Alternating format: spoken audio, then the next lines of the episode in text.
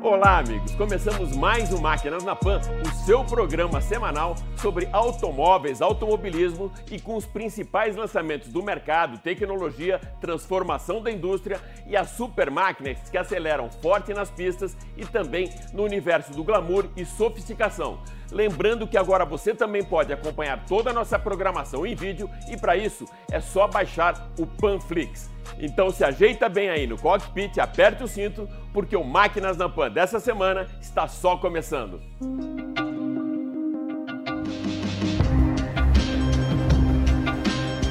A Caoa Sherry apresentou o novo Arizo 6 e você vai acompanhar todos os detalhes desse lançamento aqui no Máquinas na Pan.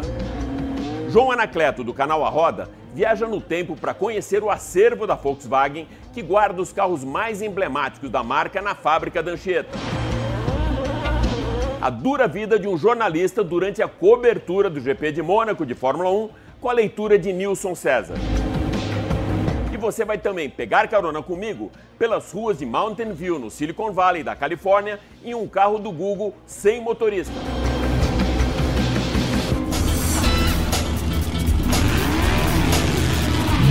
Máquinas da Pan. E para darmos a largada no programa dessa semana, vamos acelerar forte com o carro de Fórmula 1 nas vias urbanas e com a Ferrari SF90 Stradale na pista de Mônaco. Não entendeu, né? Parece tudo invertido mesmo, mas foi exatamente isso que aconteceu durante esse recesso forçado da categoria provocado pela pandemia do coronavírus. Vamos lá. Tradicionalmente, as equipes de Fórmula 1 fazem ações de marketing durante o recesso das equipes e férias dos pilotos, colocando seus carros fora das pistas em situações muito inusitadas. Desta vez, não foram as férias de verão, mas sim a pandemia e o afastamento dos carros das pistas que provocaram ações para impactar a mídia e também os fãs do automobilismo.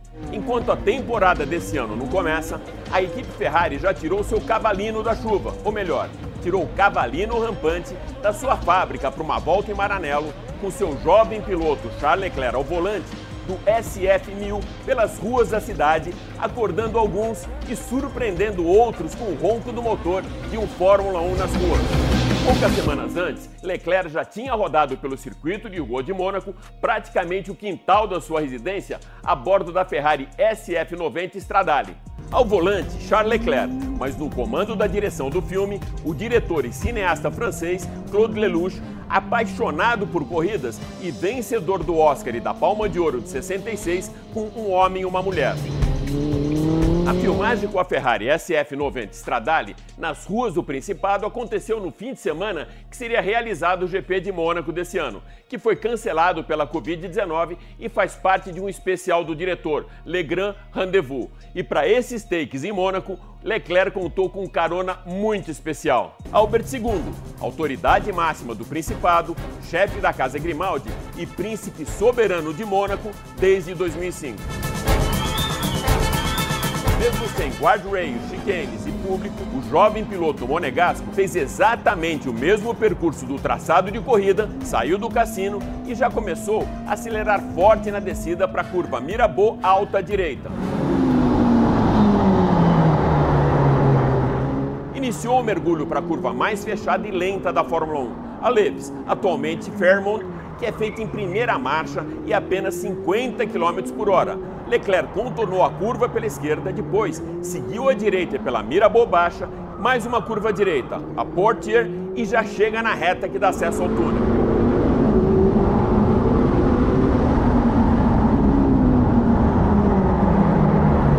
O mais novo príncipe da Fórmula 1 ao lado do príncipe de Mônaco percorreram o emblemático túnel do circuito.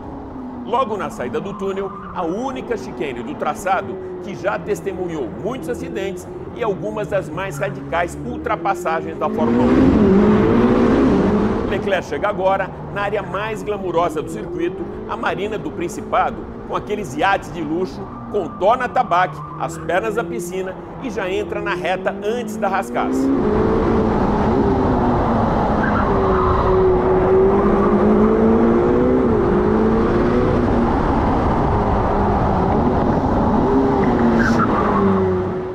Ferrari vence a rascasse e já retoma a aceleração na saída da curva para romper a reta principal, passar ao lado da tribuna de honra e das cabines de rádio.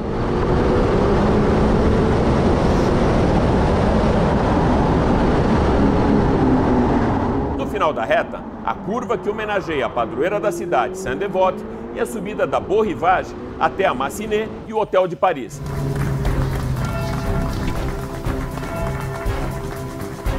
Para então devolver o príncipe Albert em segurança na porta do cassino.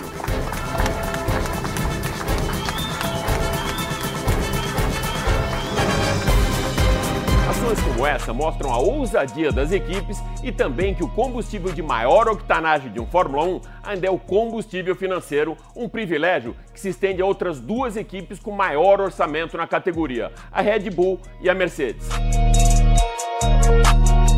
No final da temporada de 2019, com a chegada do inverno europeu, a Red Bull utilizou os Alpes austríacos durante o recesso de final de ano para colocar o seu carro de Fórmula 1 no gelo com Max Verstappen o Touro Indomável trocou até aquelas brigas na pista por outro desafio, o das encostas íngremes da montanha de Harniken, na região de Kitzbühel, mesmo local onde o Campeonato Mundial de Esqui é disputado anualmente.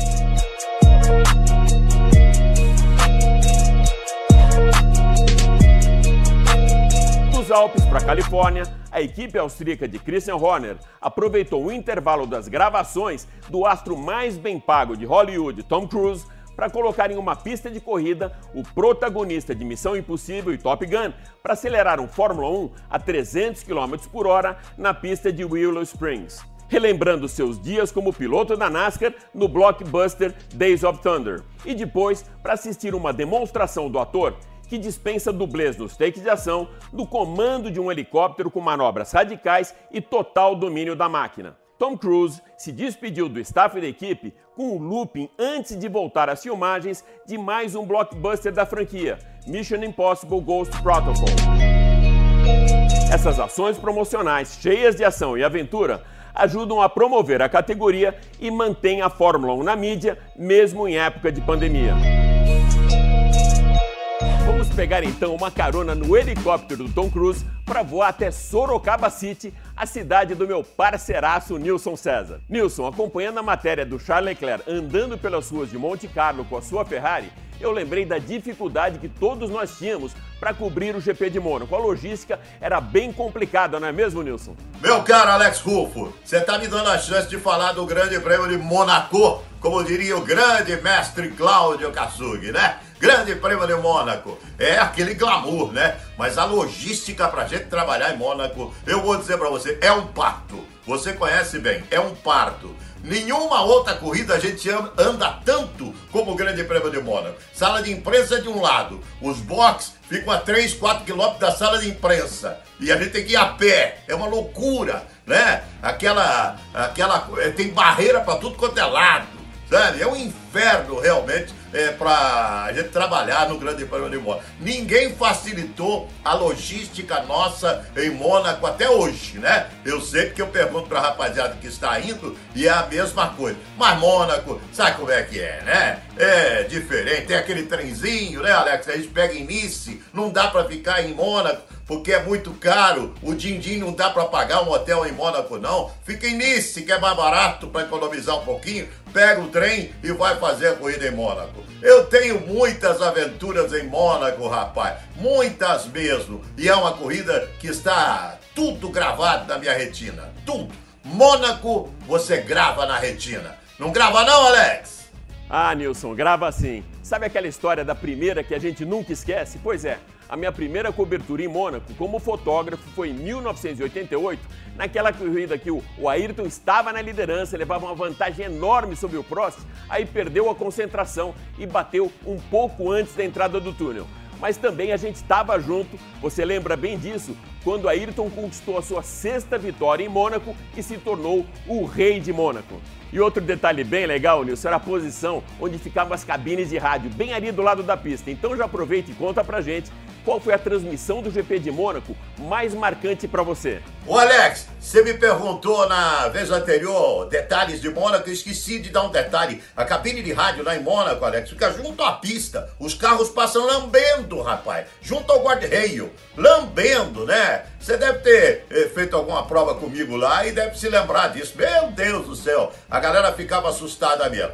Mas a prova que eu mais gostei, sem dúvida, de transmitir em Monte Carlo foi a vitória do Ayrton Senna naquele pega, nossa, memorável e inesquecível com Nigel Mansell. Ele não deixou o Mansell passar por nada, lembra disso, rapaz? E o Ayrton ganhou a corrida. Nossa senhora, o Mansell tentava de um lado, tentava de outro, o carro do Mansell era melhor, mas não passou. E o Ayrton ganhou nas ruas de Monte Carlo. Então, essa corrida, esse duelo inesquecível, você vai lembrar o ano aí, você vai trazer a data também, mas é, foi sensacional. A vitória do Senna no pega estupendo com Nigel Mansell. Uma das provas mais incríveis que eu já vi. No braço, que o carro dele não era melhor que o do Mansell, não. No braço, ele segurou o Mansell e ganhou aquela corrida em Monte Carlo. Isso para mim fica inesquecível, rapaz. Eu tive esse privilégio de transmitir aqui na Jovem Pan.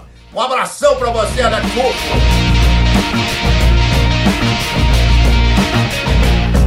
Nessa semana, a Caoa Sherry lançou o seu mais novo sedã, o Arizo 6, com uma proposta de ser mais uma opção no segmento que testemunhou uma forte participação da marca, com 25% dos emplacamentos no último ano. O Arizo 6 é produzido na fábrica de Jacareí e quem conversa de lá agora com a gente é o gerente de marketing e produto da Caoa Sherry, Henrique Sampaio. Henrique, qual a importância desse lançamento para a Caoa Sherry e quais os principais diferenciais para os sedãs da concorrência para os sedãs das outras marcas? O Arizo 6 chega no mercado para ser um dos principais lançamentos de 2020 e, como sempre, a marca chega forte trazendo produtos com muito conteúdo e com preço competitivo. Ele é um carro que chama muito atenção pelo design e pelo conteúdo que traz. Comparando esse carro com os concorrentes, ele tem muito mais vantagens em termos de conteúdo e pelo acabamento que tem. E não só isso, o preço do carro é muito agressivo. O carro está sendo lançado a R$ 108.750 como preço de lista. Para o lançamento, estamos colocando o carro a R$ 98.400. Esse preço tem um prazo não sabemos dizer exatamente agora até quando vai, mas com certeza, comparando com os competidores, os competidores estão levando muito mais produto com muito mais conteúdo por um preço muito forte. Além disso, é um sedã fastback que traz uma esportividade muito grande.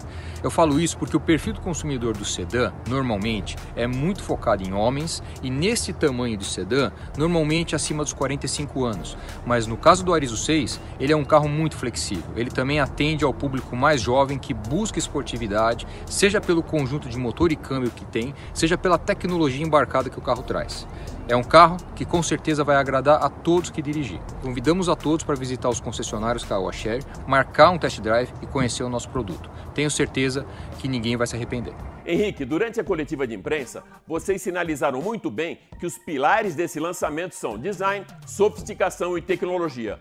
Faz então pra gente um raio-x com os principais pontos, os pontos mais fortes do Arizo 6. O Arizo 6, o ponto forte do carro é o design. Né? Como a gente pode ver, a frente do carro é muito marcante e o conceito de sedã fastback também deixa esse carro numa posição de modernidade muito grande no segmento atual de sedãs no Brasil. Outra coisa a se lembrar é a motorização 1.5 turbo de 150 cavalos acoplado a uma transmissão CVT de 9 velocidades. Como itens de funcionalidade e conforto, eu mencionaria o acionamento da climatização à distância, Através do controle remoto do carro, a gente pode ligar o motor do carro e a última regulagem do ar-condicionado feita antes de desligar prevalece, então você consegue chegar na temperatura que foi pré-programada e quando você abrir a porta do carro, ele já estará na temperatura ideal. O porta-malas também se destaca bastante com 570 litros, o maior do segmento entre os competidores. E além disso, o carro conta também com câmera 360 uma câmera na frente, uma atrás e uma em cada retrovisor formam a imagem 360 graus ao redor do carro e você consegue visualizar essa imagem no multimídia, auxiliando em manobras de estacionamento. O lançamento do Arizo 6 foi digital, a exemplo também de outras marcas que fizeram através das famosas lives, que é um recurso que tem trazido muita praticidade. Você acha que essa iniciativa pode se manter mesmo depois da pandemia? Você acha que vai haver uma mudança no mindset, até mesmo nessa relação das montadoras com a imprensa? Bom, as lives é, surgiram como uma ferramenta de trabalho durante a pandemia que era a única que nós tínhamos para poder fazer contato com o mercado e trazer informações. Né? É, eu acredito que a, as lives vão continuar pós-pandemia, porque elas se mostraram muito eficientes e trouxeram contato com o público é, muito positivo, trazendo certas informações que antes a gente não conseguia trazer ao consumidor final tão rapidamente. Mas eu não acredito que os outros formatos de evento vão sumir porque eles são necessários pelo contato, pela maneira que a gente fala com a imprensa e até com outros veículos de comunicação. Mas com certeza a live é uma ferramenta que veio para ficar. Algumas concessionárias já estão abertas, então quais as orientações que vocês têm passado durante a pandemia para a rede para que todos aqueles protocolos de segurança sejam observados dentro das lojas? Bom, os nossos concessionários foram orientados a manter todos os critérios de segurança é, informados pelos é, governos e prefeituras de cada estado. Né? Eles precisam usar o álcool gel, usar máscara, marcar, agendar a visita dos, dos é, consumidores nas lojas para poder apresentar os produtos. Cada cidade tem a sua política. É, cada concessionário hoje é orientado a seguir a política de cada estado e cada cidade. O Arizo 6 chega às concessionárias nessa primeira quinzena de julho para completar o line-up de sedãs da Caoa Sherry. Você tem acompanhado com a gente aqui no Máquinas na Pan um especial que a gente produziu na Califórnia, onde destacamos as novas tecnologias que já estão disponíveis no universo da mobilidade urbana e clean air. Então hoje eu vou levar você para uma volta num carro 100% autônomo do Google pelas ruas de Mountain View, no Silicon Valley. Acompanhe então comigo o episódio final desse nosso especial de mobilidade urbana.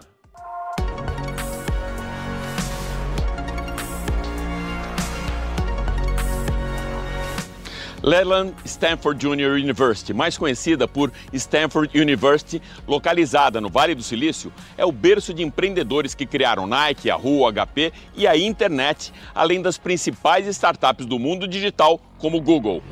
Gigante do planeta de serviços online, o Google foi fundado por dois alunos da Universidade Stanford, Larry Page e Sergey Brin, os Google Guys. A empresa é a principal subsidiária da Alphabet e nasceu tendo como principal objetivo organizar a informação mundial e torná-la universalmente acessível e útil para todos. Desde 2006, com sede em Mountain View, o Google tem mais de 5 bilhões de acessos diários e passou a desenvolver projetos e produtos que vão muito além de um sistema avançado de buscas, entre eles o seu maior cartão de visita no universo da mobilidade urbana, um carro 100% autônomo. A Google começou a trabalhar o projeto de carros autônomos em 2009 e a partir de 2017 foi criada a Waymo, uma empresa independente dentro do grupo Alphabet para assumir o projeto e dar continuidade no desenvolvimento da tecnologia autônoma. Os veículos utilizados são minivans híbridas da Pacifica Chrysler, com serviço e tecnologia da subsidiária do Google para competir diretamente com Uber e Lyft.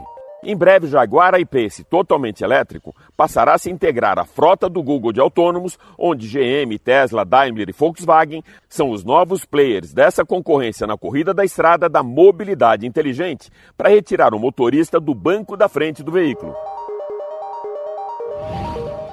E agora que a gente já entendeu melhor onde tudo começou, a Jovem Pan veio até Mountain View para testar o carro 100% autônomo da Waymo. E eu vou levar você junto comigo. Na verdade, a Waymo vai levar todos nós para essa experiência incrível nesse mais novo universo com muita tecnologia e mobilidade urbana no self-driving. Vamos lá?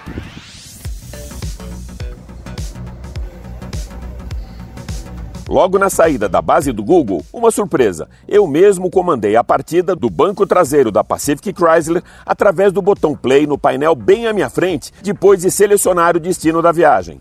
A primeira sensação ao ver o volante do carro se movimentando sozinho é meio estranha, mas depois a entrega de tecnologia monitorada pelo display é tão grande que a experiência fica bem mais tranquila, com uma condução precisa que transmite muita segurança durante o percurso. O carro faz o cruzamento de informações captadas pela emissão de milhões de sinais de laser por segundo, com radar que detecta a posição e velocidade de outros objetos Câmeras de alta resolução conseguem, por exemplo, distinguir o farol verde do vermelho. Depois de milhões de quilômetros rodados em testes e estudos detalhados sobre o comportamento de motoristas nas vias públicas, a inteligência artificial do veículo consegue antecipar o que está para acontecer a 500 metros de distância e deixar mais espaço para ultrapassar um ciclista que, devido a um bloqueio na pista, precise invadir a outra faixa da via pública, parar o carro para a travessia repentina de pedestres, mesmo fora da faixa de segurança, muito bem identificados pelos sensores de movimento, ou ainda reduzir a velocidade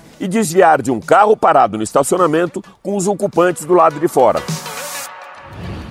um pacote completo de tecnologia que permite a condução autônoma para levar os seus ocupantes ao destino com praticidade e segurança. Esse é o principal objetivo da Waymo.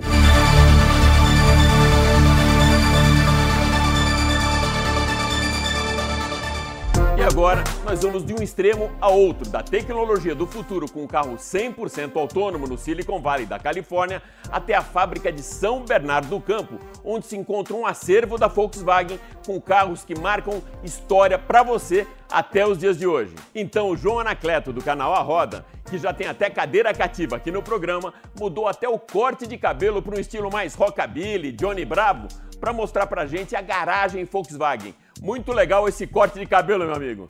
Grande Alex Rufo, meu amigo, muito obrigado pelos elogios, ó, ó o cabelinho, ó, cabelinho na régua. Na verdade, essa reportagem aí que você vai passar é sobre alguns carros que marcaram época no Brasil, né? Ela aconteceu lá numa espécie de museu que a Volkswagen montou na fábrica da Anchieta em São Bernardo do Campo, a maior fábrica da Volkswagen à época fora da Alemanha. E eu tive o prazer de conhecer vários carros lá, o SP1, o famoso Zé do Caixão, né, em homenagem ao José Mujica, que era um Volkswagen sedã, e muitas outras coisas que fizeram a gente dar uma volta no tempo aí. Vale a pena conferir. Solta aí pra gente, muito obrigado.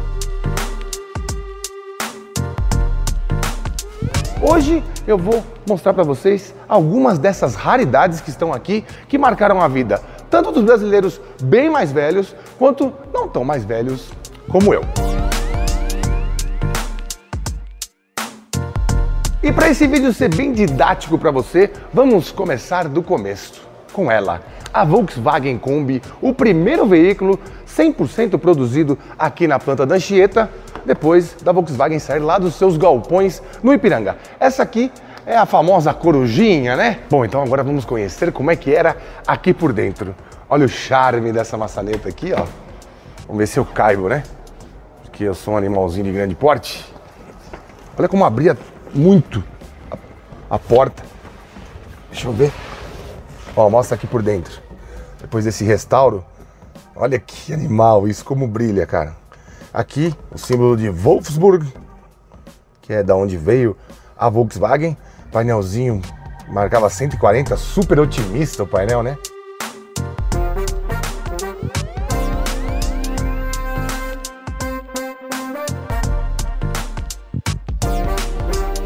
Esse carro aqui é de 1968. E entre as inovações que eu disse que ele trouxe foram as bitolas maiores, né? E, obviamente, a configuração sedã.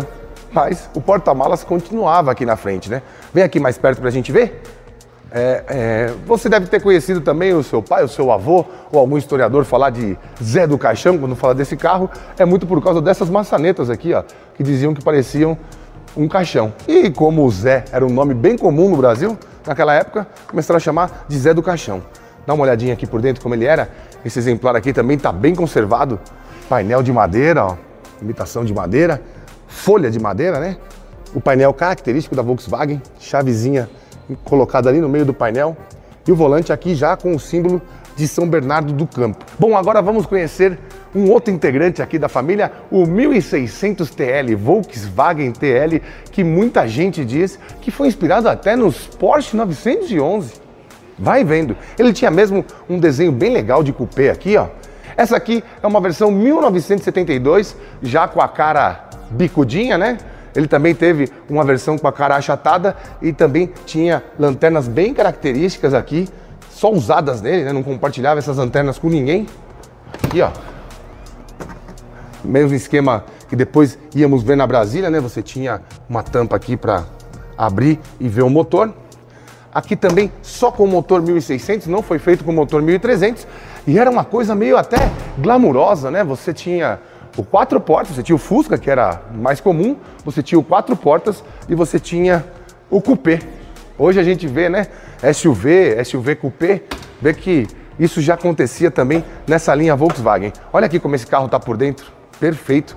Eu achei até que ele está mais conservado que o Zé do Caixão. E agora a gente vai conhecer um dos carros mais marcantes e o carro que, segundo os próprios alemães, foi o carro mais bonito feito pela Volkswagen no século passado, o SP1.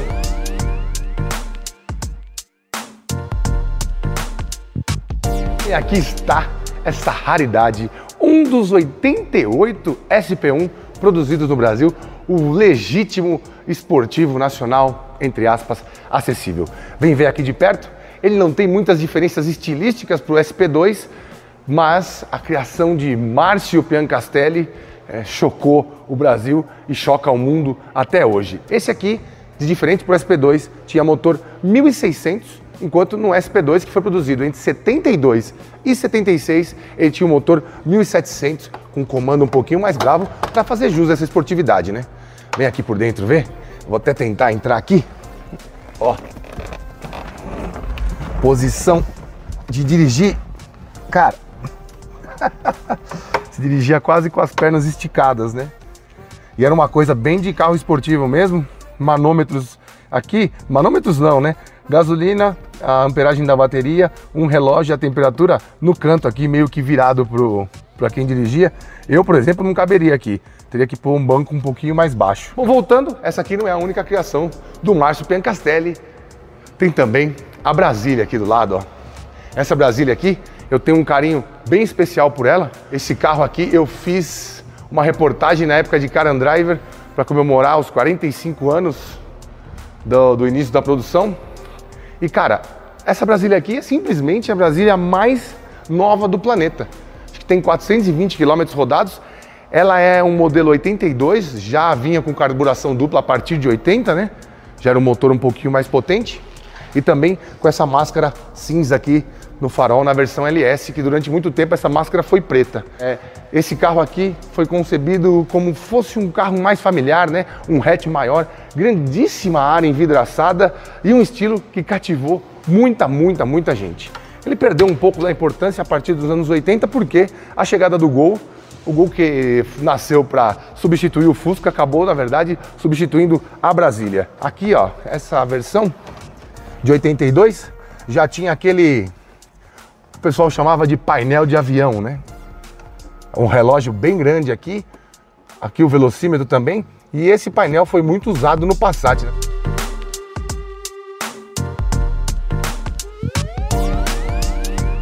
Quem era feito aqui nessa época? Esse aqui, um dos últimos feitos aqui nessa planta. Era um carro que, entre aspas, competia com o Gol em preço e até em volume de vendas.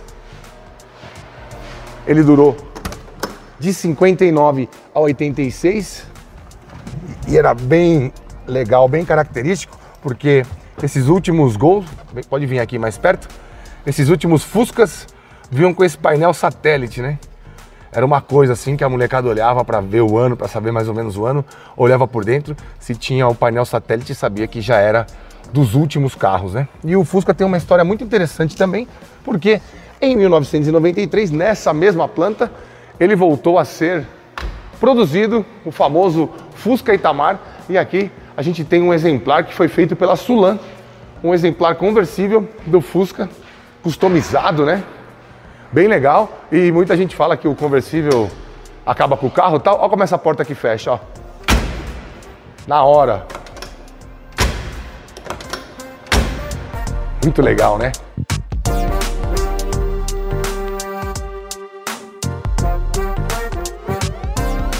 apesar do vídeo ter ficado um pouco longo, é sempre bom a gente conhecer um pouco da nossa história e a Volkswagen é uma das poucas marcas que conseguiu preservar isso de uma maneira que a gente consiga entrar no carro e viajar para aquela época de quando ele era construído como zero quilômetro. Então é isso aí, até a próxima, fui!